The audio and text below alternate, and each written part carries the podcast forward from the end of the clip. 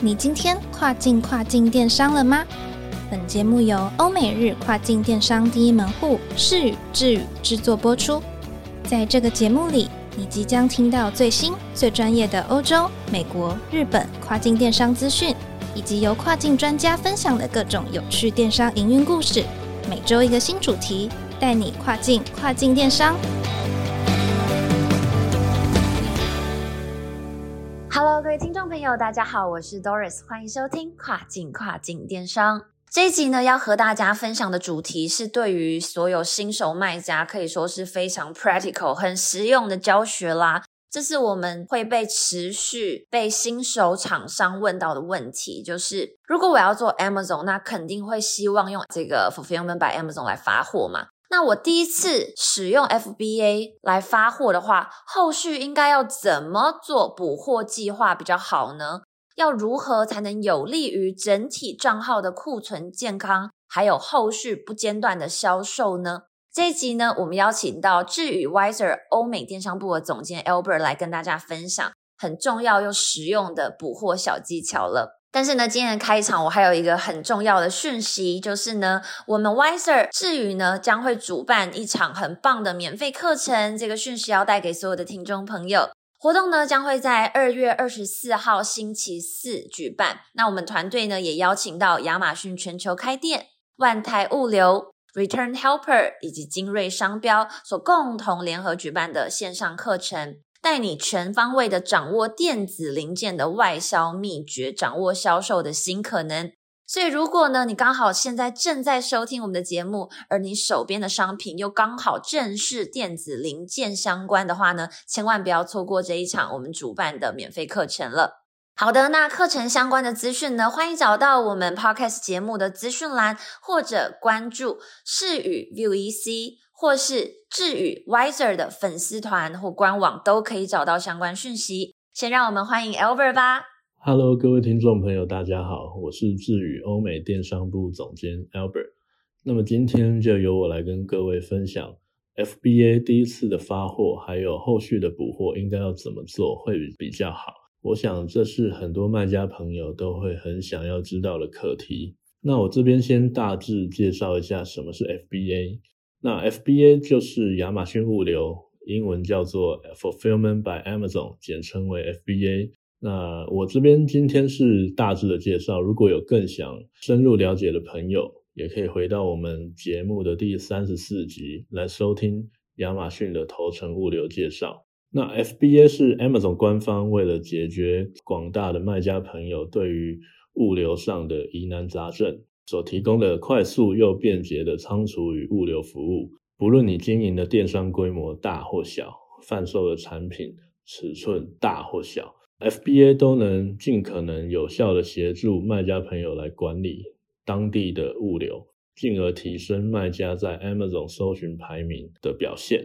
那使用 FBA 的功能，不论是不是在呃亚马逊上成交的交易。都能使用 FBA 的服务来达到后段物流的配送。如此强大的服务，怪不得连美国前总统川普也曾经说过，Amazon 的 FBA 物流完善的功能可能导致美国邮局 USPS 亏损。那这边就来进入一下重点，FBA 的初次发货，在没有销售数据的参考之下，要怎么发货会比较好？这边我做提供两种方式的比较。一种是小量的试水温，一种是一次就出大量的整柜的货。那在一般的状况下呢，通常我会建议各位卖家要跳脱以往习惯的 B to B 的发货模式的思维，而反而是要有点像当做在发送样品给 B 端客人的方式，这样去测试市场的接受度和水温。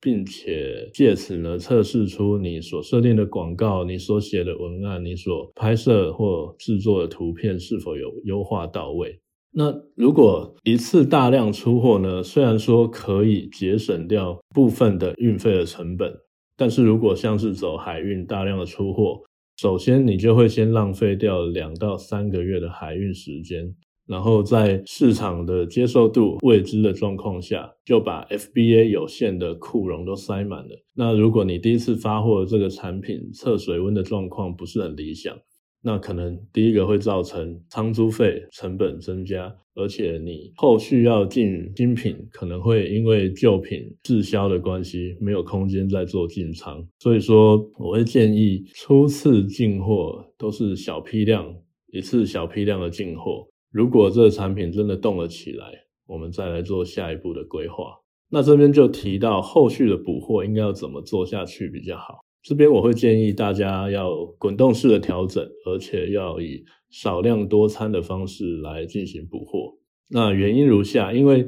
呃，如果你的产品上架后一切进行都很顺利，然后顺利的意思是说你的产品没有因为各种因素被下架或是长期的断货的话，在首批进货之后的两到三个月，应该就可以得到初步的销售的数据。那你就可以用这样数据所推算出来的 run run rate 来进行补货周期，还有补货数量的预估 forecast。这边也要提到为什么要做滚动式的调整，因为亚马逊的演算法会随着你的产品出单的增加、转换率的变好，以及账号表现变好，而持续给予产品更多的曝光、更多的流量、更好的广告版位，而且你的产品的排名也会提升。所以你的出单量应该会逐步的增加。那这边会建议，呃，也要依照供应端的 lead time 来推算出合理的安全水位，然后让各各位卖家朋友要在初期的时候，应该要在每周或每两周就针对补货的数量还有周期进行滚动式调整，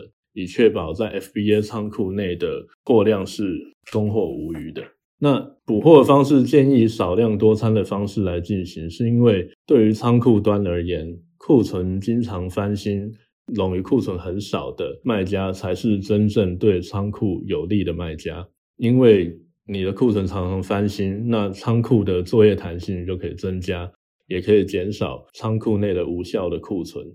那因为这样也会让演算法对于卖家的账号给予正面的影响。那这边再来提到一下，好的补货可以为你的呃卖场带来什么有效的益处？第一个是库存健康哦。对于卖家来说呢，把 IPI 指数维持在健康状态，对于日后的销售非常的重要。因为 IPI 指数健康，系统就有机会提高卖家可用的库容，对于卖家日后稳定成长之后的补货供应会有很大的帮助。然后卖家之后开发新品，要上架新品，也会有更多的空间。然而，影响 IPI 指数的四个因素——冗余库存、售出率、有货率以及无效库存中，前面三项都跟补货的频率和库存水位有非常大的关系。因此，定定优良的补货计划，对于跨境电商卖家来说是非常重要的。那好的补货对于后续的销售会带来什么有效的益处呢？相信大部分的卖家朋友，不管是你有上过官方的课程，或是平常会跟其他卖家朋友之间有交流，都会听到说断货是非常严重的事情。一旦断货，会让你之前累积的流量还有排名都付之一炬。那这边确实断货这件事，对于远远算法来说呢，就等于是你的产品在平台上是消失的状态，不会有任何的曝曝光，也不会有任何数据的累积。但与此同时呢，别的竞品它没有断货，它持续持续的在销售，因此它持续的曝光，持续的在累积数据。那么断货的产品，它的排名自然会往后掉。呃，也就是说呢，你停下来了，但别人都在往前跑的概念。因此，时间累积越久，你断货的越久，对于你的产品的排名还有数据的累积影响越大。所以这边也再次重申一下，好的补货计划对于后续销售的重要性。那这边我也另外给卖家朋友一个建议，就是不管你是新的卖家还是已经旧有的卖家，都可以同步开始去研究或接触，比较一下一些当地海外仓的资源。原因是因为，当你的产品如果已经开始进入了稳定销售期，那也就表示你需要稳定长期的补货。那如果同时要维持刚所提到的少量多餐的 FBA 进仓方式的话，如果有一个稳定可靠的当地海外仓的资源，这是蛮重要的。因为如果你的产品在中后期补货量比较大，都是靠海运在进行跨境运输。以目前国际运输的状况，少说要抓三个月的时间来达到进仓。那如果在等待进仓的时间，在库的商品突然爆单，很短的时间就把库存清空，那你就已经断货了嘛？那如果这时候你本来就有一个当地的中转仓可以帮你快速的进行补货的话，那就可以大幅减少断货所带来的冲击。对，那这些海外仓通常也都可以提供所谓逆物流的服务，其实对于呃各位卖家来说是蛮重要的资源。以上就是我今天的分享。那各位听众朋友，如果有想听的内容，也可以欢迎到我们的智语视语的官网。或是我们的 Podcast 节目资讯栏留言，我们都会认真的听，并且认真的回复。那各位观众朋友也可以给我们五星好评，希望大家对电商领域都能够有更多的了解。谢谢。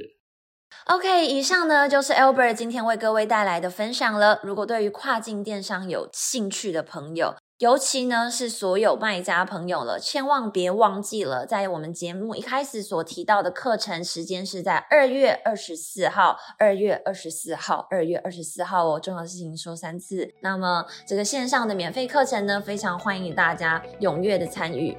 那也欢迎大家可以点击资讯栏来报名哦。千万别忘记了，每周二的早上八点钟准时收听跨境跨境电商，让我们带你跨境跨境电商。我是 Doris，我们下期节目见喽。